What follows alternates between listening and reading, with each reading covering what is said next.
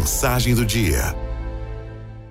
Nós começamos a mensagem com uma passagem bíblica que está em Filipenses, capítulo 4, versículo 6, diz assim: Não andeis ansiosos de coisa alguma. Em tudo, porém, sejam conhecidas diante de Deus as vossas petições, pela oração e pela súplica, com ações de graças. A emblemática parte final da carta de Paulo aos Filipenses é muito conhecida. Nela, ele roga que os seus andem na concordância e em tudo sejam moderados, não andando ansiosos por nada. A nossa vida anda tão corrida, né? Tudo acontece tão rápido que estamos nos acostumando com a ansiedade. Não somos mais moderados em nada. Temos que atender a ligação, ver a mensagem no Facebook e no Instagram, responder o WhatsApp, verificar o e-mail, fazer tudo ao mesmo tempo. Então, quando temos um problema, quando passamos por uma situação onde dependemos de Deus, queremos que Ele atue na mesma velocidade. Percebe como estamos nos acostumando com a ansiedade? Essa ansiedade rouba a nossa paz, nos deixa estressados e nervosos.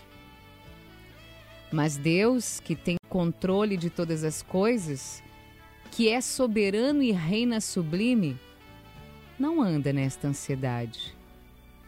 Ele é paz. O que quero dizer é o seguinte: ande na paz de Deus, que excede todo entendimento. Não ande ansioso como o mundo anda. Entregue todas as suas questões para Deus em súplicas e ações de graças e Ele cuida do resto.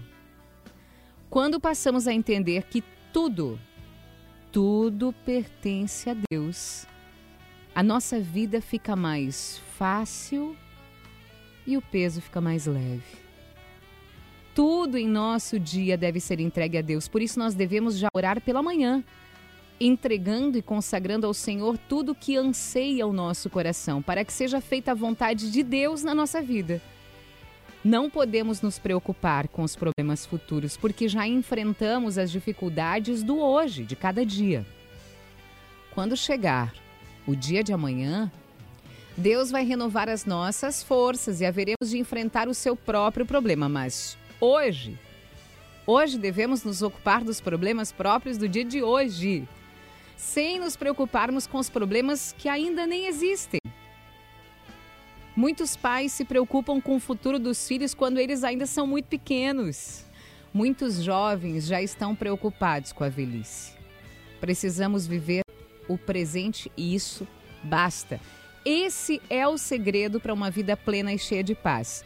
Deus nos deu a capacidade de suportar a carga do dia, de um dia, o hoje.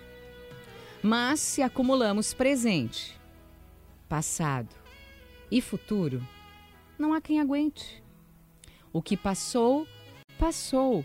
O que virá, virá. Há um tempo para cada coisa e a gente só pode dar conta do dia de hoje. Não andeis ansiosos de coisa alguma.